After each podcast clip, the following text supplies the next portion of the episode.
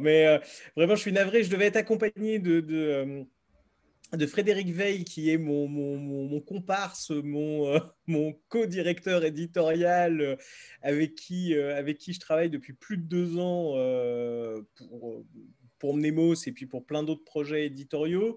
Et, et ce soir, par un mauvais impondérable, il a été contraint de participer à une réunion euh, pour Mnemos euh, sur un très très gros projet qui est en cours. Euh, et comme il y a énormément de personnes, eh bien, plusieurs dates ont été retenues. Et, et cet après-midi, il a appris que c'était ce soir. Donc, voilà, et comme c'est très compliqué de réunir toute une équipe de 15 personnes en même temps, bah, voilà. Il n'y a, a, aucun problème, David. Donc, il s'excuse platement, euh, vraiment, voilà, euh, et, il vous remercie tous de, évidemment de votre présence et puis, euh, et puis de, votre, de votre intérêt porté à MU. Alors, bonsoir à tous et bonsoir David Atuil. vous êtes le co-directeur de ce, de ce label MU au sein de, de la, collection, de, de, la maison d'édition Nemos. Justement, par rapport à, ce, à cette nouvelle création, euh, comment euh, c'est tout simplement formé ce label et non pas une collection. Euh, on, fera peut-être la, distinction tout à l'heure par rapport à cela pour conserver notamment l'indépendance éditoriale. Racontez-nous l'histoire de, de, Mu Édition dans un premier temps, qui a donc été créé il y a quelques années, et ensuite de cette séparation entre guillemets avec ce label. Alors, Mu, c'est une aventure éditoriale qui date de 2013. Euh, toute petite maison d'édition. Euh, euh, j'approchais la quarantaine et, j'avais déjà bossé pendant des années dans le milieu culturel. J'avais fait toute la première partie de ma carrière dans le milieu culturel. pour des raisons alimentaire, euh, j'avais repris des études de droit, j'étais devenu juriste, puis RH, euh, voilà, euh, spécialisé en droit social et particulièrement en défense des, des, salariés devant le, devant le Conseil de prud'homme. Et, et puis, bon, bah voilà, la quarantaine arrive, on a une situation qui n'est pas dégueulasse, hein, je dois, je dois l'avouer très, très honnêtement mais on se dit que voilà, ce qu'on fait est hyper intéressant, mais qu'il il manque un petit quelque chose. Voilà, un, je ne sais quoi. Et ce je ne sais quoi, bah, ça, a été, ça a été de se dire, tiens, si je repartais, euh, si je repartais dans le milieu culturel, euh, que j'avais énormément aimé au tout début de ma carrière, mais qu'est-ce que je pourrais y faire? Qu'est-ce que j'ai envie de faire? Euh, Puis j'avais envie de faire des livres. Voilà. Et je n'ai pas regardé le marché, je n'ai pas regardé, je n'ai pas regardé ce qui se faisait autour. et j'ai décidé de me lancer euh, avec mes petites économies. Et euh, voilà, et c'est une expérience, ça a été une expérience très riche de, de, réussites, d'échecs nombreux, euh, mais de très belles réussites aussi. voilà, et, et, puis, et puis arrive, arrive 2019 où on commence à être contacté par des distributeurs et des diffuseurs nationaux qui, qui, aimeraient bien qu'on les rejoigne. Et euh, sauf que nous, on avait une visibilité en trésorerie euh, qui était à, un livre, deux livres. quand on rentre en distribution-diffusion, il faut une visibilité à six ou sept livres d'avance. Donc, ce n'était pas possible. Donc, j'allais abandonner l'idée de rentrer en distribution-diffusion. Et euh, Frédéric Veil, avec qui je travaillais depuis euh, quelques, quelques mois, ou plusieurs mois même d'ailleurs, euh, me dit Mais tu es complètement con, faut pas, faut pas abandonner une chance pareille, c'est pas possible, etc. Et, voilà, je, il me laisse, je vous dis ça, c'était au mois de, mois de juillet 2019 et au mois d'août 2019, on, bouffe ensemble sur Lyon. Euh, et, il me dit, écoute, voilà, j'ai... Euh, euh, moi, j'ai très envie de, bosser avec toi. J'aime beaucoup tes projets éditoriaux. resserrons la ligne éditoriale. Et moi, ce que je te propose, c'est que on absorbe grosso modo Mu et, ça devient un label, pas une collection. Parce qu'une collection, c'est vraiment lié à une, une petite partie de ce que fait déjà la maison d'édition dans l'imaginaire, particulièrement pour Mnemos, fantasy, science-fiction, belles intégrales, etc. mais là, un projet particulier, un projet voilà, indépendant, lié à Mnemos évidemment, mais totalement indépendant dans son, dans son fonctionnement. Et il m'a fallu quelques semaines pour y réfléchir et je me suis dit que c'était euh, une bonne idée. Ça faisait deux ans qu'on bossait ensemble, on s'entendait super bien. Euh, il n'y avait pas de raison que, que, ça se passe mal et la suite m'a donné, euh, donné entière satisfaction. ça a été un vrai bonheur d'intégrer Mnemos et, et, de, lancer, de lancer pleinement ce label. Et par rapport à ça, par rapport à ça, David, euh, l'indépendance éditoriale est totale. Il convient bien quand même de le préciser. Euh, oui. Voilà, véritablement, vous avez les, mains libres pour, euh, pour éditer avec Frédéric. Totalement. Et on, est toujours meilleur à plusieurs cerveaux. Ça veut dire que moi, ça ne me dérange pas. Même si, même s'il y avait pu avoir une, une mainmise, ce que j'aime pas comme terme, mais même s'il y avait pu avoir une, une mainmise de Mnemos, on est toujours meilleur à plusieurs cerveaux. Euh, quand, on, quand on choisit un manuscrit, euh, quelquefois, on a l'impression de détenir la, huitième merveille du monde. Et euh, hélas, 9 fois sur 10, bon, bah, c'est pas tout à fait vrai. c'est juste qu'on a adoré le texte. on a adoré le texte. Et quelquefois, pour en avoir discuté avec certains de mes, certaines de mes consoeurs et certains de mes confrères, mais il peut arriver qu'on soit les seuls à avoir adoré ce texte. Voilà. Mais c'est pas grave, on le fait quand même parce qu'on parce qu'on l'aime ce texte et qu'on a envie de le défendre. Et peut-être qu'il tombe au mauvais endroit, au mauvais moment, et euh, peut-être que, euh, que, dans dix ans, on en reparlera. Euh, si on a le temps, je vous parlerai du mois Peter Pan, par exemple, de, Michael Rock, qui a été une, expérience absolument incroyable pour, pour la maison d'édition. Bien sûr, on en reparlera tout à l'heure avec, avec le livre jaune. par rapport à, la diffusion, J'imagine que la diffusion nationale a changé beaucoup de choses. Alors, forcément, évidemment, je pense que vous étiez euh, peu visible en librairie euh, avant, euh, mais j'imagine aussi que le confinement a, bouleversé un peu les choses, clairement. Est-ce que véritablement, il y a, vous ressentez déjà les effets de cette diffusion nationale? Alors oui, clairement, malgré le confinement. Malgré le confinement. Euh, il faut bien, faut bien se souvenir, euh, on, a démarré, euh, on a démarré donc le label devait se lancer le 15 mars. Voilà, c'est ça. Voilà, 15 mars 2020. On avait bien choisi notre date, hein. c'était vraiment très très intéressant. donc en fait, on a démarré le 15 mai, en vrai. donc avec Walter Kurtz, c'était à pied d'Emmanuel Bro et le livre jaune de, Michael Rock. Euh, et euh, on a eu tout de suite, euh, d'excellents retours de la part des libraires. Beaucoup de petits mots de libraires, quelquefois publics, quelquefois simplement des mails envoyés en nous disant qu'ils avaient, qu'ils avaient absolument adoré. Et, ça nous a convaincus que, que cette ligne éditoriale que, que nous défendions était peut-être quelque chose qui était aujourd'hui recherché euh, de la part d'une certaine typologie de lectrices et de lecteurs. Et, euh, voilà, et depuis le départ, euh, Média Diffusion, donc, qui est notre, notre diffuseur, a, flashé sur le projet. ils sont présents à nos côtés, ils nous aident. On a, on a des, représentants qui, qui, font un boulot absolument exceptionnel concernant, concernant ce label.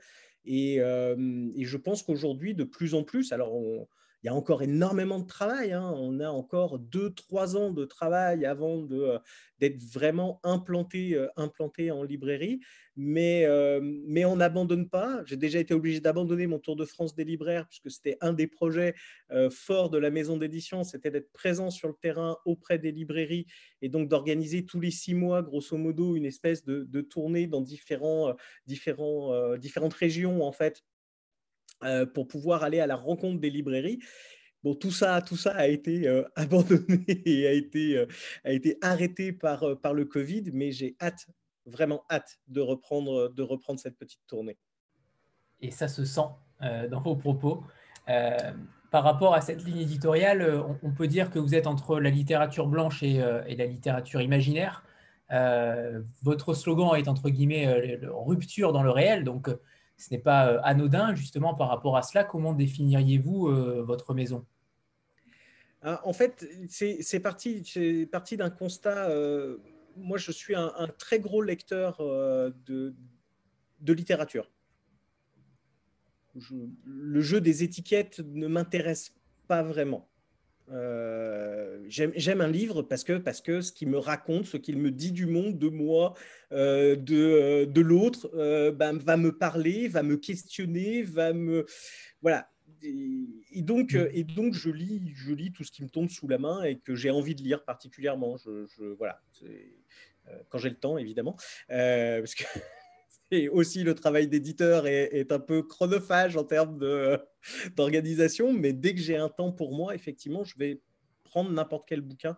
Euh, je me rends souvent en librairie, euh, je vais flâner, je prends un bouquin sur une table de littérature générale ou, euh, dans des essais ou sur la table de l'imaginaire. Je ne me pose pas la question. C'est un sujet, voilà, ça m'intéresse. Hop, je vais le lire. et je voulais une maison d'édition qui ressemble à ça, en fait. Et alors, comme on ne peut pas trop voilà, je ne peux pas faire, euh, euh, vu la taille de Mu, euh, je ne peux pas faire un rayon essai, un rayon littérature générale, un rayon imaginaire, un rayon histoire, etc. Donc il fallait trouver quelque chose d'un peu, plus, peu plus spécifique pour être repéré dès l'origine finalement par les libraires. Et, et j'ai eu la chance, en fait, j'étais en train de travailler au moment où, où on transformait tout ça avec, euh, avec Frédéric Veil, euh, j'étais en train de travailler sur un manuscrit, euh, le manuscrit d'Emmanuel Bro, qui est un auteur qui vient de chez Grasset, qui avait fait un premier roman chez Grasset. Les peaux rouges, c'est ça? Les peaux rouges, voilà, exactement. et qui a proposé un roman d'anticipation. mais de l'anticipation qui voilà, qui, qui raconte, euh, qui, raconte pas le monde de demain, mais qui raconte une histoire humaine. Et c'était ça, moi, qui me, qui, me, qui, me plaisait énormément. Et cette histoire humaine-là, je me suis dit que c'était peut-être c'était peut-être ça que j'avais envie de développer. Ça veut dire que le, le, notre, euh, la littérature, la littérature de science-fiction, elle est pléthorique. Il y a, on, y trouve tout ce qu'on veut. Euh, mais très souvent, très souvent, elle parle de, euh, de, de, société. C'est du world building. Voilà, c'est souvent des, euh, souvent des, des, grands univers qu'on crée absolument magnifiques. Hein.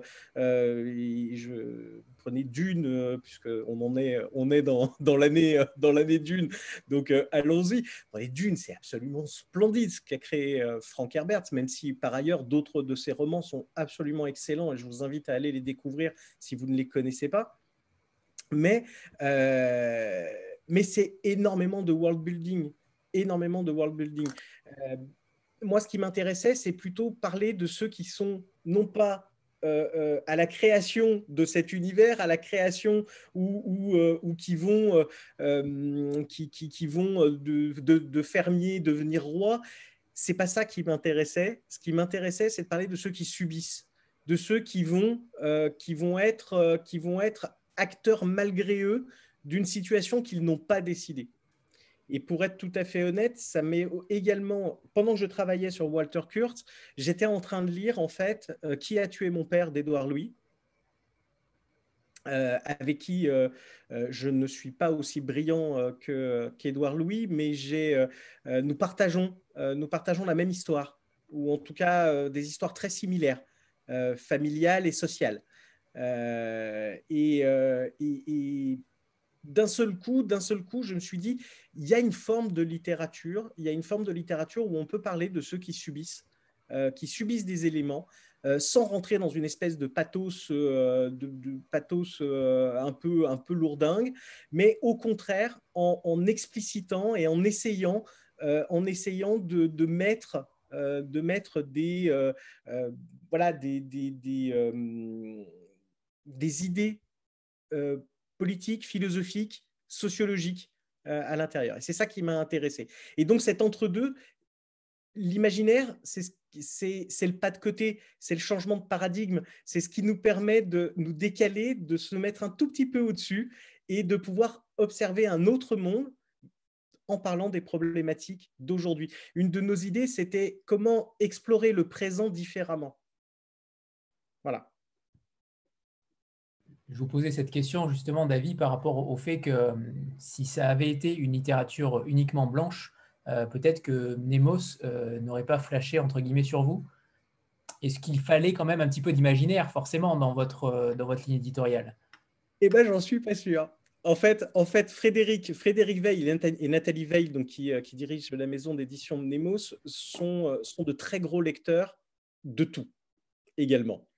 Donc, je, vous passe les soirées, euh, les soirées que nous avons à discuter, euh, discuter d'anthropologie, d'histoire, de la littérature, euh, de SF également, mais de tout. une de nos dernières discussions était sur le de Léonard Amiano, par exemple.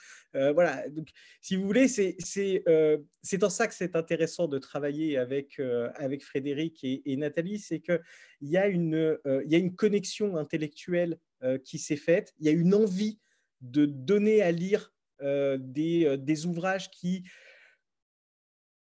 soit sont trop SF pour la littérature générale, soit ne le sont pas assez pour la littérature de l'imaginaire. Et donc, voilà, essayer de trouver un, tiers-lieu, un tiers-lieu littéraire. et ce tiers-lieu littéraire, bah, c'est ce qu'on essaye de développer avec nous. Je trouve ça euh, particulièrement original pour une, maison euh, de genre hein, comme Nemos de, s'ouvrir justement à d'autres littératures.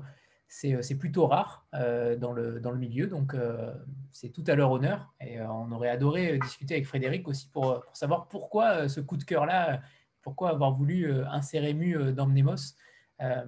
Alors, par rapport... je, peux, je peux le répondre Je peux répondre là-dessus parce que je sais. Sûr. particulièrement, en fait, en fait ce, qui, ce, qui, ce qui lui a plu, c'était euh, les, les, euh, les, jeunes auteurs euh, que, que j'avais pu découvrir. Michael Rock, Nicolas Cartelet, qui sont justement dans, cette, dans cet entre-deux de, de, littérature qu'il avait lu, qu'il avait pris grand plaisir à, à, à lire et, et, il n'avait qu'une envie, c'était de, pouvoir un jour publier ce type d'auteur euh, qui soit justement dans cet entre-deux euh, et qui raconte quelque chose de plus intime, de plus, euh, de plus universel. Et, justement, j'ai découvert ça en, préparant la rencontre, c'est que Michael Rock et, Nicolas Cartelet ne sont pas des nouveaux auteurs justement chez le label Mu, mais étaient publiés donc chez Mu Édition avant. Et ça, c'est intéressant, c'est que véritablement, vous rééditez des auteurs euh, d'une très petite maison d'édition pour les transposer euh, sur le label. Euh, et donc, c'est encore mieux parce qu'ils ont déjà un petit peu de public, j'imagine. oui. Et donc, j'ai découvert ça justement. Donc, je trouve que c'est une superbe idée d'avoir repris votre fonds et de ne pas avoir démarré une collection, un label, pardon, totalement nouveau on voulait abandonner personne. En tout cas, c'était mon souhait. Moi, je ne, je, ne voulais abandonner euh, euh, aucune autrice et aucun auteur euh, de, de, la maison d'édition. Alors, on, ça va prendre du temps de, rééditer. Ça va être, ça va être long parce que parce qu'il faut aussi qu'on propose des, des, nouveautés. Il faut aussi avancer. C'est-à-dire qu'on peut pas être sans cesse tourné vers le passé. Mais, euh, mais il y a des textes, il y a des textes très forts euh, que, que j'ai eu le plaisir d'éditer euh, avant, avant le label Mu et, et que je partage d'ailleurs avec, avec Frédéric. Et, et, voilà, et donc sur les années qui vont arriver, de temps en temps, nous allons, nous allons rééditer, rééditer certains titres qui nous paraissent être vraiment très importants à offrir à, à un public de lectrices et de lecteurs. Euh, qui n'auraient pas eu la chance de le découvrir au moment de leur sortie euh, initiale. Sur les quatre premiers, d'ailleurs, deux sont des rééditions, euh, si, je ne me trompe pas. Et, les deux prochains, je pense, ne seront pas des rééditions, mais des nouveautés. Voilà. On en parlera évidemment tout à l'heure. Par rapport, on va peut-être commencer par justement les rééditer, les auteurs que vous connaissez depuis très longtemps. Nicolas Cartelet avec Petit Blanc, euh, justement, comment s'est faite euh, cette rencontre? Euh, J'ai pas vu la date de naissance de Nicolas, mais je crois qu'il est plutôt jeune. 89. si ma mémoire est bonne. Je, pas 89 ans, hein, de 1989. Oui, oui, 1989. Euh, par rapport à cet ouvrage-là, justement, comment l'avez-vous euh, découvert, cet auteur euh, et, ce titre-là? Qu'est-ce qui vous a frappé avec ce livre? C'est une, histoire, une histoire formidable, Petit Blanc. parce que j'avais édité au tout début, en 2000, fin 2013, début 2014, j'avais édité le tout premier roman de Nicolas. Il avait 25 ans à ce moment-là. Il était doctorant doctorant en, histoire. Oh, un chat. il était doctorant en histoire et, euh, et euh, il m'avait proposé un texte que je trouvais plutôt pas mal. Euh, mais ce qui m'avait plu chez lui, c'est que je sentais qu'il avait des choses à dire. Et je passe du temps, en règle générale, à discuter avec les. Quand, quand, quand je reçois un manuscrit qui me plaît, je, je, je téléphone, on discute pendant une heure, une heure et demie, deux heures. quelquefois.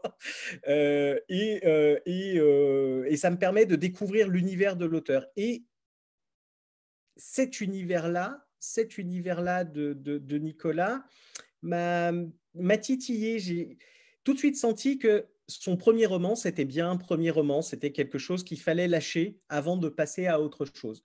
Donc j'ai décidé de l'éditer en me disant, on est une petite maison d'édition, allons-y, c'est pas grave, euh, je peux le faire, donc je le fais.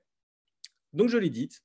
Et euh, quelques années après, il me parle de ce projet, Petit Blanc, et il me dit, mais écoute, c'est un livre quand même qui est surtout euh, axé littérature, littérature générale. Je lui dis, envoie-le-moi, je le lis, je trouve ça excellent, mais je lui dis, oui, effectivement, essaye, essaye d'aller voir d'autres maisons d'édition a eu de très bons contacts avec des moyennes et grosses maisons d'édition de littérature générale que je ne citerai pas. Euh, tout s'est très bien passé, mais voilà, hasard de calendrier ou autre, bah, tout ça prenait énormément de temps et le livre n'allait pas être publié. Et euh, je voyais, mon, je voyais Nicolas euh, un peu dépité. Je lui ai dit, bah, écoute, c'est pas grave, on le fait. Voilà, je dis, il faut le sortir. C'est un très beau texte. Je, ça, m'emmerde, ça m'emmerde qu'il soit, euh, reste comme ça dans un tiroir. Allons-y, sortons-le. Et, voilà, comment le texte, euh, voilà comment le texte est arrivé. Et je suis très content de cette nouvelle, euh, cette nouvelle réédition parce qu'en plus, cette couverture, cette couverture de Kevin de Neuchâtel. On en parlera tout à l'heure du graphisme, on en parlera tout à l'heure parce que je pense que véritablement, c'est véritablement c'est la carte séduction qui, qui a fait euh, émerger par rapport à Mu, euh, clairement, euh, c'est un atout supplémentaire à, votre, à votre label, ça c'est évident. Mais justement, par rapport au fond. Merci à Kevin. Oui, Kevin, Kevin, de Neuchâtel. De Neuchâtel, c'est ça. par rapport au fond du livre, justement, David, c'est une sorte de, conte un peu onirique. On peut, on peut parler de ça. C'est assez cruel, mais en même temps extrêmement puissant. Qu'est-ce qui, qu'est-ce qui justement a fait que vous êtes tombé amoureux de cette histoire-là? Est-ce que vous pouvez nous la, raconter, entre guillemets, dans le, dans le fond? Alors c'est, euh, je vais rien spoiler. Hein. Euh, Albert Villeneuve donc est un euh, est, une personne pauvre vivant à Paris à qui on fait miroiter un avenir dans, dans, les colonies. Donc on suppose qu'on est plutôt milieu milieu début début, euh, début 19e, milieu 19e. Euh, on lui fait miroiter un, superbe emplacement euh, dans les colonies et il décide de prendre femme et enfant, enfin sa femme, sa fille, de partir sur le bateau pour, pour avoir une terre, donc et enfin être un propriétaire, enfin être libre, entre guillemets. le voyage va pas se passer comme prévu, il va débarquer seul à Sainte-Madeleine donc euh, l'île, euh, colonisée. et forcément seul, puisque sa, fille et sa femme sont décédées pendant le voyage, on va lui dire qu'on ne donne pas de terre à un célibataire. Il n'a plus d'argent, il ne peut plus retourner à Paris, il est seul. vont arriver la dépression, l'alcool, la violence, jusqu'au coup de trop. Euh, et il va devoir fuir, euh, fuir euh, la marée chaussée et se cacher, cacher dans, dans, la forêt, où il va rencontrer finalement toute une galerie de personnages. On pourrait presque penser à, une sorte d'Alice, d'Alice le voyage d'Alice qui, qui va effectivement rencontrer, rencontrer des tas de personnages qui, pour chacun, va apporter finalement une note d'espoir, mais aussi une note de réalité à, à Albert jusqu'à jusqu'à la fin du roman que je vous laisserai découvrir si vous avez l'occasion de le lire. Euh, que je ne vais quand même pas trop le raconter. C'est un texte qui est d'une beauté absolument incroyable. Euh, j'ai adoré la littérature de, j'adore toujours d'ailleurs la littérature de Nicolas euh, parce que il, réussit à manier une espèce de d'écriture rêche, rapide, efficace et en même temps d'une poésie absolument incroyable. Euh, et c'est euh, voilà, c'est très beau et, euh, et c'est ça qui m'a convaincu. Je, c'est humainement que ça m'a convaincu. Et littérairement, évidemment. Pour ceux qui, le, qui, vont découvrir certains ouvrages aujourd'hui, vous allez voir que les pitchs qui sont au dos des, quatrièmes, par exemple, vont forcément vous happer. mais je pense que le pitch à chaque fois de David va encore plus vous embarquer. Mais ça, on le verra peut-être tout à l'heure. Mais euh, vous allez voir que c'est ça qui est fort dans votre maison, c'est qu'on a l'impression qu'il y, a quatre, il y a quatre livres qui sont sortis, il y a quatre histoires incroyables. Il y a quatre pitchs qui sont euh, qu'on n'a jamais vus ailleurs, tout simplement. Et, la rupture dans le réel, elle est clairement là. Euh, on n'a pas l'impression que c'est quelque chose de, commun. Vous, je, trouve véritablement que vous sortez des sentiers battus très régulièrement sur les quatre premiers, en tout cas. Et le cinquième, dont on parlera tout à l'heure, qui fait forcément grandement envie, et je sais qu'il vous fait aussi envie, euh, David. C'est votre coup de cœur euh, unanime. Mais, en effet, on sent qu'il y a une originalité euh, qui est très forte. Après, je sais pas, je, je, suis. Alors, pardon, c'est pas de la fausse, c'est pas de la fausse humilité, hein, mais je suis, je suis toujours. on, on, est le résultat de, de, de, plein de choses qui ont déjà été faites préalablement, et je, je c'est gentil. J'apprécie énormément votre votre, remarque au sujet, de, au sujet de la maison d'édition. Mais peut-être plus, je crois qu'on est peut-être arrivé avec cette ligne éditoriale au bon moment, en fait. Beaucoup plus qu'on propose quelque chose de différent, je pense qu'on est peut-être arrivé au bon moment. Ah bah, clairement, euh, je pense que tout le monde a envie de, s'évader, d'aller un petit peu plus dans l'imaginaire dans ces temps euh, un petit peu compliqués euh, pour tout le monde, clairement. Eva? Bonsoir à tous et bonsoir Davy. Bonsoir. Euh, moi, il y a, là, vous parliez effectivement euh, du livre de Nicolas Cartelet. Moi, il y avait un autre livre que j'avais repéré dans vos prochaines parutions.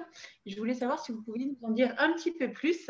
C'est euh, Aucune terre n'est promise de Lavi Tidar. Et c'est comme ça en fait que j'ai repéré votre maison d'édition que je ne connaissais pas encore. C'est avec la sortie prochaine de ce livre, qui est, d'ailleurs une C'était le coup du spectacle. C'était le clou du spectacle. Dommage. Bon, en regardant, ok, tant pis. Allons-y. Allons-y. allons-y. Allons-y. L'Avitidar. Alors, euh, l'Avitidar, moi, je l'ai découvert avec, euh, avec Oussama, qui a été, euh, qui a été euh, publié il y a quelques années j'avais bien aimé. C'était un bon roman qui été paru en France, euh, je ne sais plus chez qui, Pocket, je crois, euh, si ma mémoire est bonne, je ne sais plus. Euh, puis j'avais lu Central Station, qui n'a pas été traduit, pas été traduit en français, que j'avais trouvé très bien également. et on m'a proposé, on m'a proposé Unholy Land il y a plusieurs mois de cela. On nous a proposé, à Frédéric et moi, Unholy Land. Et nous l'avons lu, tous les deux. Euh, et lors d'un appel, on s'est dit, mais c'est exactement ce qu'on a envie de, voir publier. Euh, c'est un titre, euh, c'est un titre que, que j'aime beaucoup. Alors, La Vitidar, La Vitidar, c'est un auteur israélien. c'est un auteur israélien qui est né, né dans un kibbutz en Israël, qui a vécu en Afrique du Sud, au Laos, à Vanuatu, aux États-Unis et qui réside aujourd'hui à Londres. Voilà. Euh, donc c'est un, écrivain du monde, c'est un écrivain voyageur. Euh, et euh, il, le grand, ce qui nous a énormément plu avec aucune terme des promises, c'est que c'est l'histoire de Lior Tiroche, qui est un écrivain de fantaisie, aussi moyen que le sont ses ventes. Il va lui arriver quelque chose de pas drôle. Je vous laisserai découvrir parce que j'ai pas envie de trop, de trop spoiler ce début de roman. Et il va repartir en Israël, ou plutôt en Palestina. il va repartir en Palestina, retrouver sa famille et essayer de se ressourcer. Alors pourquoi la Palestina et pas Israël? Parce que dans le roman de Lavitidar, Israël a obtenu une terre à la fin du 19e siècle. À la fin du 19e siècle, il y avait deux camps, euh, deux camps euh, qui, euh, donc, qui militaient pour, pour l'obtention d'une terre pour le, peuple juif. un disait nous voulons absolument la terre d'Israël, voilà, et l'autre disait non, non, mais filez-nous n'importe quel lopin de terre et ça ira très bien. Donc il y a eu des projets absolument dingues. Hein, je vous passe, donc il y a eu il y a eu l'Alaska, euh, il y a eu, euh, il y a eu euh, une partie, une partie de, une partie de l'Europe également, un petit pays juste à côté de l'Allemagne. voilà, c'est très intelligent ça aussi. Ça, a été très malin de, de, faire ça là. Et puis il y a eu un projet effectivement en Afrique. En Afrique, qui était soutenu, soutenu par, par, par le Royaume-Uni d'ailleurs, qui était prêt à lâcher une de ses, une de ses colonies. Et, et, la Vitidar imagine que eh ben, ce camp a gagné et que Israël est né au début du XXe siècle à cet endroit-là. Donc vous imaginez, toute l'histoire est réécrite. Que devient, que devient la Shoah quand, euh, une terre est déjà octroyée à un peuple et qui lui permet d'accueillir finalement un certain nombre de personnes? Que deviennent les idées destructrices, dévastatrices, euh, racistes xénophobe euh, lorsque euh, un peuple comme le peuple juif au cours du XXe siècle a pu avoir un endroit où, où se sauver. Et tout ça se raconte à l'aune de quelque chose de très contemporain. Ce sont juste des morceaux d'histoire qui vont venir petit à petit. Euh, Lior Tiroche, c'est un écrivain. Il, il aime, il aime les histoires. Euh, quand il va arriver en à, Palestina, euh, sa, nièce va disparaître. Il va tenter de la retrouver. Et, il va se prendre pour une espèce de héros de roman. Et ce faisant, il va questionner, il va questionner son identité, mais surtout nos identités c'est toute la force en règle générale des romans juifs, c'est quand ils arrivent euh, à nous mettre en face de nos propres, euh, identités, euh, eh bien là, il y arrive parfaitement. Et surtout, il pose la question de qu'est-ce que ça veut dire Qu'est-ce que ça veut dire d'être une individualité dans un monde globalisé? Comment est-ce qu'on peut se singulariser dans un monde globalisé? Et surtout, faut-il se singulariser puisque tout doit être finalement sur la même ligne, tout le monde doit avoir le même avis.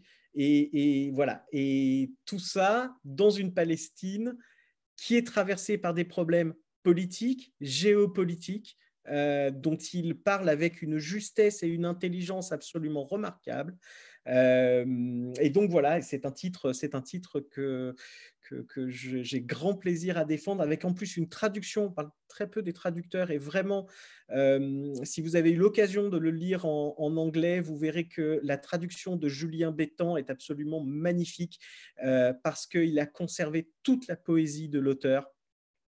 Et ça, ça, c'est vraiment, euh, vraiment un vrai plaisir. Ça a été un vrai plaisir de travailler, de travailler avec lui. Je travaille d'ailleurs avec Julien sur un une autre traduction qui va arriver dans le courant de, l'année prochaine euh, et, c'est un vrai bonheur également.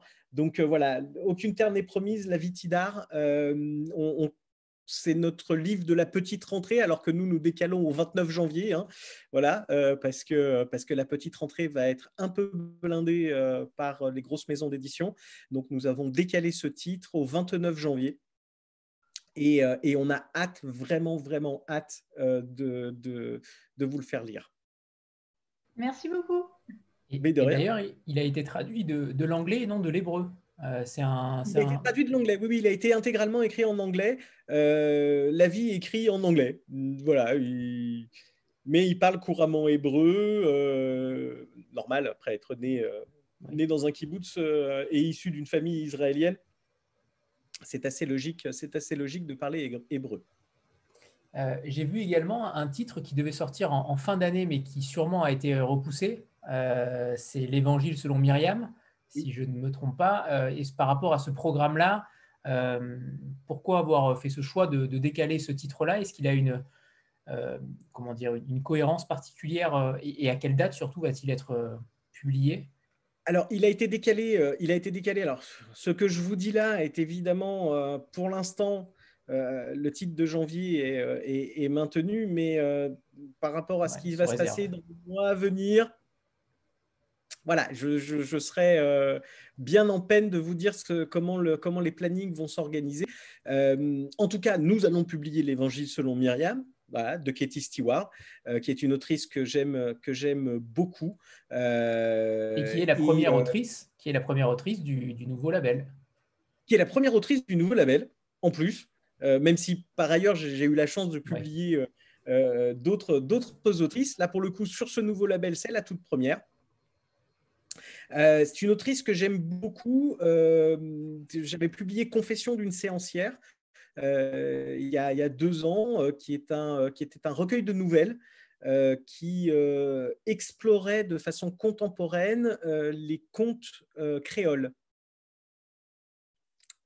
et que je trouvais très intéressant de remettre, au goût du jour. Euh, euh, voilà, ça, ça, ça m'avait énormément plu. Et donc là, on a travaillé sur son, nouveau roman, euh, l'histoire de Myriam. On est dans un monde post-apocalyptique.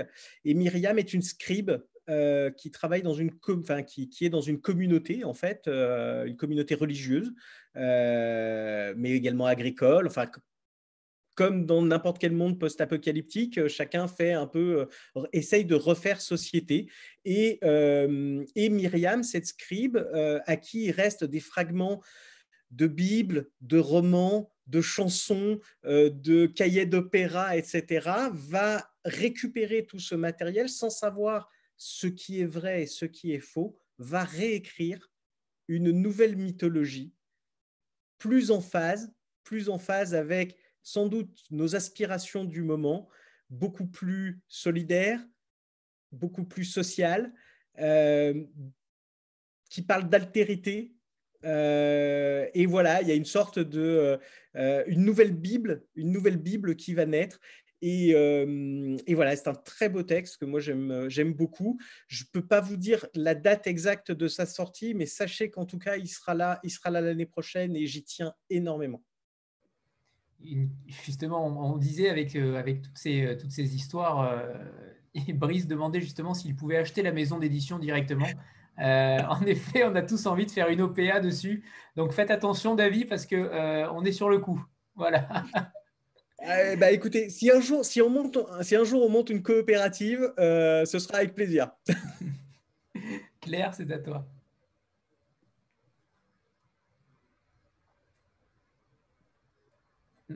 Non, il n'est pas allumé ton micro.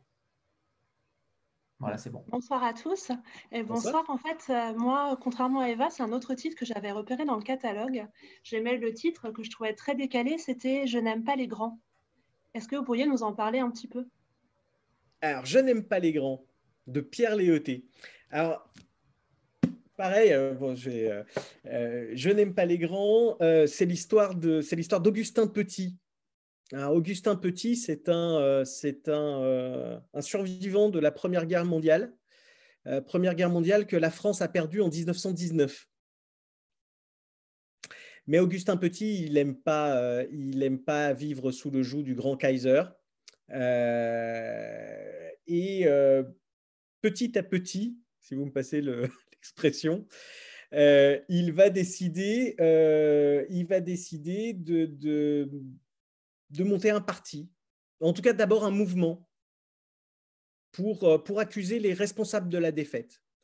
Parce qu'il faut, il faut un responsable, c'est pas possible autrement. La France, la grande France, ne pouvait pas perdre la guerre. C'est impossible. Et donc, euh, il va trouver les responsables de la défaite, qui ne sont euh, ni les femmes, ni les noirs, ni les homosexuels, ni les gitans, ni les juifs. Non, ce sont les grands qui, à leur tête, dépassaient des tranchées.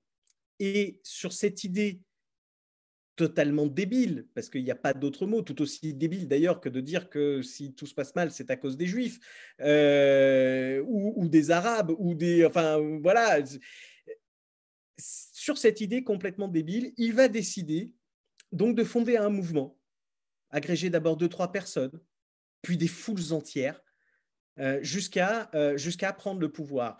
Euh, évidemment, évidemment tout, cela, tout cela vous fait penser à, la, à la montée du, du, nazisme et de, et de, Hitler, et vous avez raison, c'est tout à fait ça. Et le propos en fait de Pierre Léoté, c'est de démontrer deux choses. La première, la première c'est que il est encore fécond le ventre de la bête immonde pour ceux qui en doutaient. Euh, et le deuxième, c'est que, euh, en fait, il n'y a pas de peuple meilleur ou pire qu'un autre. Et surtout, euh, et surtout, en fait, l'horreur arrive quand un peuple n'a plus aucune vision en l'avenir. L'horreur arrive quand on pense que ses enfants vivront moins bien que nous, que, que, que, que nous parents. Et c'est ça, en fait. C'est à ce moment-là que les, euh, que les structures que les structures s'effondrent, que les structures démocratiques s'effondrent. Et euh, il y, a, très peu de, a très peu de dictatures. je fais mon malin, hein, mais j'ai beaucoup discuté avec l'auteur qui est prof d'histoire. Là, je fais mon malin aujourd'hui, mais j'ai appris beaucoup de choses euh, en, discutant, en discutant avec lui. Et c'est vrai qu'il y a finalement assez peu de dictatures militaires dans le monde. Beaucoup de dictatures ont été mises en place de façon populaire, en fait. Et souvent, souvent, parce qu'à un moment de l'histoire, à un moment de l'histoire, ces peuples-là n'en pouvaient plus, étaient, étaient, écrasés par les dettes, étaient écrasés par les, euh, par impôts, ne voyaient plus d'avenir pour leurs enfants, et donc arrive forcément euh, euh, le, messie, le messie politique, et c'est vers lui qu'on va se tourner pour résoudre tous nos problèmes en règle générale, en règle générale, ça se passe mal euh, euh, et, on convient bien qu'il faut revenir euh, rapidement à un système beaucoup plus, démocratique. Mais quand même, ça arrive. Et, et, Pierre Léoté, dans ce roman, va commencer donc de 1919 et nous allons finir au début des années 80. Pourquoi le début des années 80 bah Parce que c'est le retour du Front National à l'Assemblée nationale française. Et donc, toute l'histoire reboucle avec, avec Pierre. Et c'est ça que j'ai trouvé absolument intéressant. C'est très décalé, c'est très drôle. C'est très, très drôle. Euh, nous avons pris, euh, nous avons énormément discuté avec Pierre euh, pour, pour éviter toute euh, toute problématique. Euh, rire de l'horreur, ça peut être très compliqué, donc il faut être très prudent. On l'a fait lire à beaucoup de personnes, on a fait très attention. Et surtout, euh, ce que moi je souhaitais, ce que Pierre souhaitait également, c'était qu'on puisse proposer un appareillage critique à destination à destination des plus jeunes. Et donc, nous avons adjoint, adjoint à Je n'aime pas les grands gratuitement euh, mais d'ailleurs, euh, gratuitement, vous n'êtes même pas obligé d'acheter le bouquin d'ailleurs. Euh, vous pouvez directement vous rendre sur le site de la maison d'édition et sur la fiche du livre, vous pouvez télécharger un livret pédagogique à destination des, adolescents de collège et lycée sur, sur la Première, la Seconde Guerre mondiale et la montée des dictatures. Le but étant de montrer euh, l'absurdité de la chose, tout simplement, l'absurdité. Euh, c'est vrai que voilà, de, plus en plus, euh, alors rares sont les livres qui osent faire de l'humour sur l'horreur, mais je trouve que c'est le meilleur moyen de faire passer des messages, en tout cas, et c'est bien dommage que d'autres écrivains ne puissent pas le faire. on n'a pas parlé d'un autre livre, c'est le peut-être, je crois que c'est, il nous en reste encore deux, hein, bien sûr, mais c'est le livre jaune de Michael Roche. alors est-ce qu'on dit Roche ou Rock Rock. Rock, Rock. Et il est français, bien sûr, Michael ou Michael? Michael, il est français. C'est bon. Euh, lui aussi, donc, ça a été un, ça a été un, auteur euh, édité euh, auparavant. comment, est venu ce, comment est venu cet auteur à vous? Ah, Michael, alors, bah, c'est toujours en fait, ce qu'on pourrait croire, c'est qu'on est, dans, un univers euh, qui est fait de rencontres multiples, variées. En fait, ça n'arrive pas si souvent. Euh, des rencontres comme ça d'auteurs, euh, d'écrivains. C'est pas, pas si fréquent que ça. Par contre, quand ça arrive, euh, en règle générale, ça a un effet où.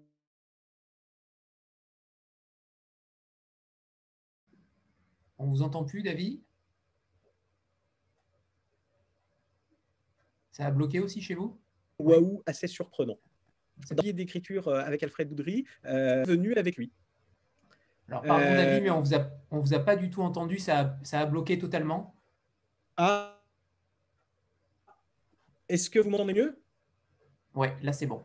Ouais, c'est bon. je ne sais pas ce qui s'est passé. Je, regardais ma box, mais a priori non, il n'y avait pas de, pas de souci. On est à la campagne, hein, on est vraiment désolé. On a une connexion qui est un peu, un peu dégueulasse de temps en temps, mais, euh, mais voilà, on est très content d'être à la campagne. Donc, euh, donc voilà. Euh, donc Michael, oui, Michael, donc atelier d'écriture. Michael Rock y participe. C'est un atelier d'écriture sur les cauchemars. Bon. Beaucoup de personnes participent et puis à chaque fin d'atelier d'écriture, moi j'étais bon, derrière, j'étais organisateur. Hein, là pour le coup, je participais en rien ni ni en tant qu'animateur ni ni en tant que participant. Et à la fin, l'animateur demande si, euh, si euh, quelqu'un veut euh, veut lire le texte qu'il a finalisé. Bon, comme d'habitude, hein, c'est comme à l'école, personne ne veut. et puis, Michael, Michael décide, décide de lire son texte. Et une fois qu'il l'a lu, plus personne n'a voulu lire le sien, hein, parce que c'était absolument génialissime. C'était absolument génialissime. Donc, je, l'ai attrapé, enfin, attrapé autant que faire se peut. Il fait 2 mètres, 2 euh, mètres 05. Hein. Euh, je fais 1 mètre 65, autant vous dire que euh, voilà, c'était un peu compliqué. et je l'ai attrapé en, sortant. Et je lui dis, Pardon, est-ce qu'on peut dire que, que Michael Rock est la cible prioritaire de Pierre Léoté? Ah oui Ah oui, à partir d'un mètre 75 en fait. Hein. Vous êtes, euh, vous, vous, êtes, euh, vous, êtes, euh, vous êtes envoyé au Grand Lag. Très bien, pardon. et alors, si vous êtes blond, c'est pire. Très bien. Et donc, bah, donc je parle avec Michael et je lui dis tu peux pas rester comme ça, il faut que tu m'écrives la suite. C'est absolument génial. C'est certainement pas une nouvelle, c'est le début d'un roman. Écris-moi la suite. Et ça a duré deux ans. Et pendant deux ans, ce petit malin, m'a envoyé des morceaux de paragraphes, des morceaux de phrases, tous les 15 jours, tous les mois, tous les deux mois. C'était très, euh, très varié. Et je bouillais intérieurement. Je déteste travailler. Euh, je déteste travailler comme ça. J'aime avoir le, manuscrit euh, complet, en fait, histoire de m'intégrer, enfin de, de, pouvoir plonger à l'intérieur pleinement et plonger dans l'univers de l'auteur. Mais ces phrases étaient tellement belles, ces, euh, ces paragraphes étaient tellement ciselés que finalement, j'y ai pris plaisir. Euh, et puis au bout de deux ans, je lui ai dit bon, écoute, là, il faut quand même que tu, que tu me compiles tout ça, euh, voilà. Et, et il m'envoie le texte définitif où ce que je pensais être le premier chapitre, sa nouvelle que je pensais être le premier chapitre de son roman, sera devenu le dernier chapitre euh, de ce roman euh, et, j'ai été absolument enchanté. C'est une, euh, c'est un livre intime. Pour moi, Michael Rock, c'est un vrai écrivain de l'intime. il, a, une, il a une sensibilité et le mois Peter Pan, le mois Peter Pan traitait de la maturité. Qu'est-ce que ça veut dire de devenir adulte? Est-ce qu'on doit devenir adulte aussi? Qu'est-ce qu'on perd en devenant adulte? Qu'est-ce qu'on y gagne aussi? Mais est-ce qu'on est obligé de, le devenir? Euh, Et le livre jaune, que voilà, voilà, qui n'est pas jaune. On a fait exprès parce qu'une couverture toute jaune, ça n'aurait pas, été forcément euh, génialissime. Donc euh, voilà. la cité que vous voyez la cité d'Iraet. c'est l'endroit où un pirate va s'échouer. Et ce pirate va être amené au maître des lieux qui s'appelle Le Roi en jaune. Euh, pour certains connaisseurs, ça pourra, euh, ça pourra rappeler certaines, certaines nouvelles, voire une certaine série. Et ce roi en jaune lui dit bah, Écoute, tu, je te libère de l'île, mais il faut que, que, tu me libères de ma malédiction. Et cette malédiction, elle s'appelle Ananova. Ananova est une femme magnifique, mais c'est aussi l'ex du pirate. Et il va donc se rendre compte que euh, cette histoire, qui était censée être une histoire à deux, était en fait une histoire à trois, sans doute à plusieurs encore. Et comment on se remet d'une histoire d'amour euh, qui finit mal, euh, comme dirait Lérita. Et, et voilà, et c'est très beau. C'est comment on revient, comment on, comment on sort de tout ça, comment on revient d'Iraët, transformé assurément, euh, mais prêt à de nouveau tomber amoureux. Euh, et voilà, c'est un très beau texte sur, euh, sur l'amour, sur qu'est-ce que l'amour, est-ce que l'amour existe, est-ce qu'on que, est peut aimer plusieurs personnes en même temps, ou est-ce que l'amour est une espèce d'absolu absolument, absolument magnifique? Voilà, ce sont ces questions-là que, que Michael pose. c'est pour ça que je parle de lui vraiment comme un écrivain de l'intime. L'œil chéri du point que, j'ai eu hier au téléphone me disait, euh, euh, me disait qu'il y avait une, certaine forme de spleen fantasy chez Michael. Euh, donc un, onirisme, voilà, le, du, ouais, du spleen onirique. et, j'ai trouvé que c'était très joli comme expression pour, pour décrire, pour décrire l'œuvre de Michael. Et voilà, c'est un auteur que j'adore.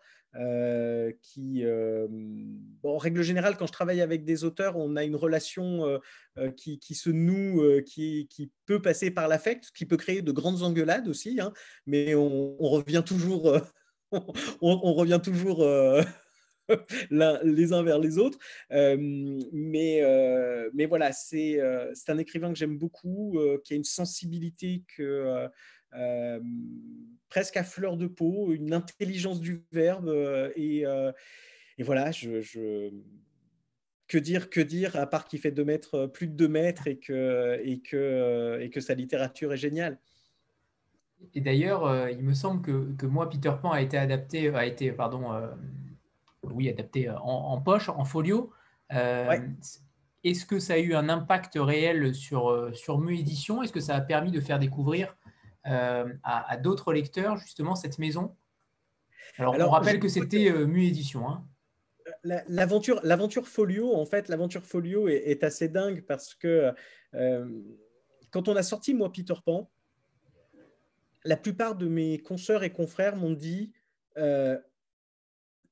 T'es fou, t'es fou, ce bouquin il va jamais marcher, il va jamais marcher.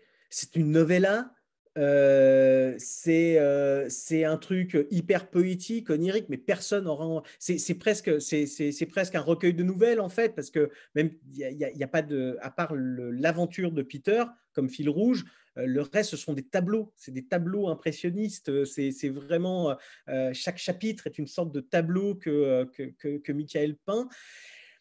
On m'a dit tu vas te planter. C'est très beau hein, mais euh, ça va être ça va être une horreur. Et en fait et en fait ça a été ça a été euh, un titre qui, a cartonné quasiment dès le départ. C'est très rare pour une toute petite maison d'édition hein. euh, on n'était pas présent en librairie à l'époque. Enfin vraiment le livre a cartonné tout le monde le voulait et, et et pour la petite histoire, euh, il, va, gueuler parce que je vais citer son nom, mais euh, euh, je bouffe avec lui, je bouffe avec Mathias Echenay, donc de la Volte, à Paris. un, jour de semaine.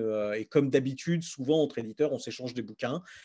Et je lui dis, bah voilà, ça c'est mon petit dernier, c'est mon bébé, je l'adore, c'est absolument génial. voilà, je lui mets dans les mains. Et le week-end suivant, en fait, il, y avait une grande bouffe euh, de la Volte, comme ça arrive très souvent à Paris. Euh, et, Pascal Godbillon de chez, Folio était présent. Euh, Mathias lui remet le, livre dans les mains en lui disant il faut absolument que tu lises ça, c'est génial.